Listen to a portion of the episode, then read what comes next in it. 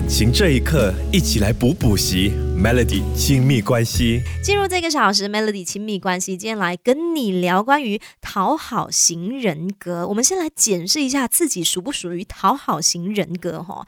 如果你面对别人的请求总是觉得难以拒绝，无论是 OK 还是不 OK，你都会硬着头皮答应别人的，那你很有可能就是属于讨好型人格。讨好型人格的这一类人呢，他们总是会花费心思想要讨好他人，换取好的人缘，讨好。是不是真的有用呢？讨好型人格还有乐于助人，其实是有很大差别的哈。这个部分是要回来跟你聊。感情这一刻，一起来补补习。Melody 亲密关系。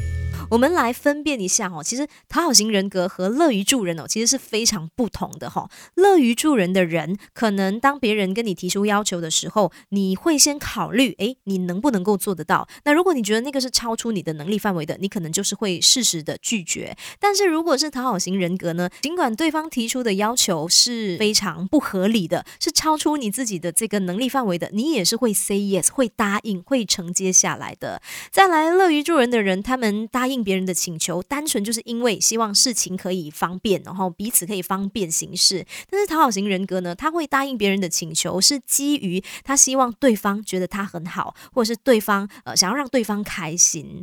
除此之外啊，像是乐于助人的人呢，他们选择帮助他人的时候，他的内心其实是轻松的，没有任何的心理负担的。不过讨好型人格呢，他们答应帮助别人的时候呢，他的内心可能是很不情愿的哈，有苦难言，他也不敢被人发。发现的讨好型人格，他们什么事情都会跟你说好，然后他们不懂得去拒绝别人的请求，总是会说没关系，我都可以，我无所谓哦。那如果你发现你自己可能就是属于讨好型人格，又或者是你身边呃有讨好型人格的这一类人呢，如何摆脱讨好型人格这个话题？稍回来我们继续聊感情这一刻，一起来补补习 Melody 亲密关系。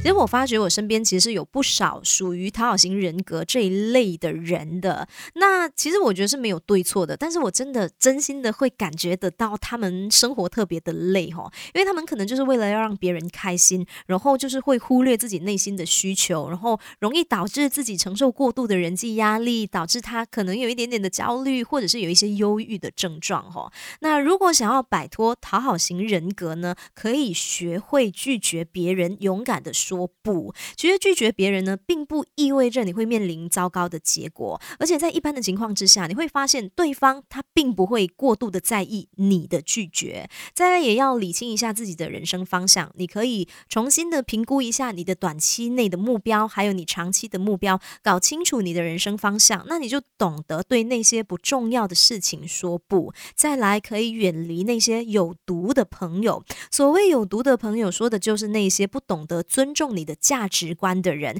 喜欢要求你做一些让你不舒服的事，或者是要你做一些违背你的价值观的事。那这些朋友呢，奉劝你哦，最好是远离比较好。最后要提醒你的就是，给自己多留一些时间。当别人向你求助，或者是当别人向你提出邀约的时候，你如果没有办法及时回复的话呢，你提醒自己一下，呃，你可以花一些时间做决定，其实也没有问题的。先确认一下自己的工作或者是日程的安排，再决定是不是要帮忙或。者能不能够赴约，那你就开始学会为自己做出最好的选择。